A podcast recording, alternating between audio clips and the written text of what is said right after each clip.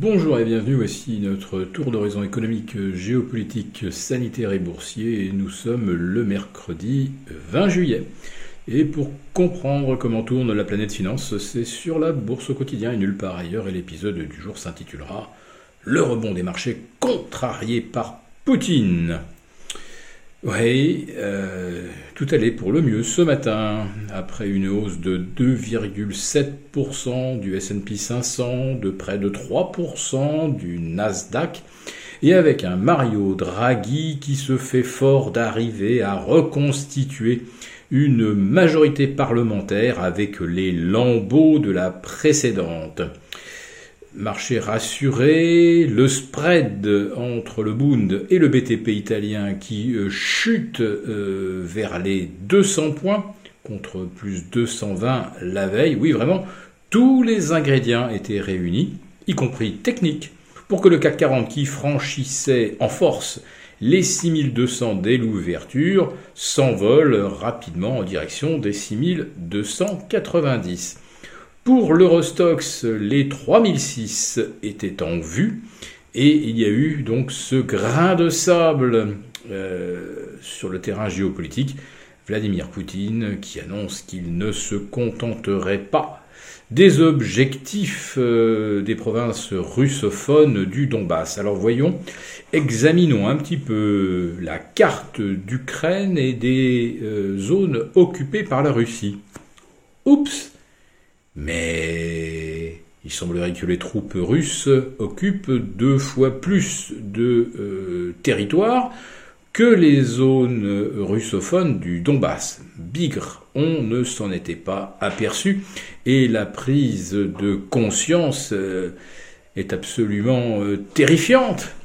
Et le CAC 40 a perdu en fait 20 points sur une dépêche de cet ordre. Bon, ça ne tient pas debout, évidemment. On sait bien que Vladimir Poutine veut sécuriser tous les ports donnant sur la mer d'Azov et la plupart de ceux donnant sur la mer Noire, laissant probablement ouvert euh, un corridor vers euh, Odessa. Mais pour le reste, toute la côte sud de l'Ukraine est déjà, entre guillemets, sécurisée par Vladimir Poutine. Alors, qu'est-ce que les marchés vont s'effrayer de cette nouvelle, je pense que c'est simplement un prétexte pour reprendre une petite respiration.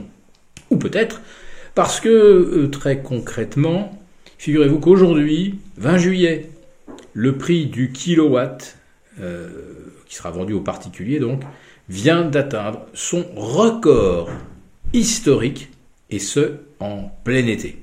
Ça n'arrive évidemment jamais. Et le prix du gaz? Tout proche, lui aussi, de son zénith historique. Prix du gaz multiplié par 6 en l'espace d'un an, et qui ne fait toujours pas mine euh, de rebaisser.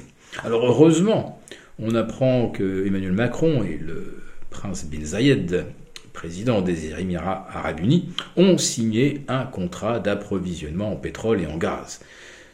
Tout ça, évidemment, euh, ne libérera pas une once de CO2 quand on va commencer à le brûler pour faire tourner nos centrales cet hiver. L'Allemagne, quant à elle, vous le savez, va faire tourner au maximum ses usines au charbon. Donc cet hiver, je l'ai déjà dit, les Tesla rouleront au charbon. Et eh bien, les Allemands, eux, ne veulent toujours pas remettre en route leur centrale nucléaire.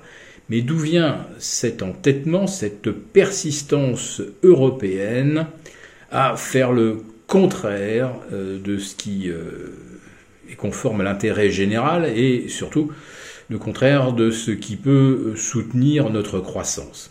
Parce que les directives européennes sont les suivantes, je vous les rappelle, elles ont d'ailleurs été euh, réitérées ce mercredi matin, l'Europe devra économiser 15% d'énergie consommée au gaz cet hiver.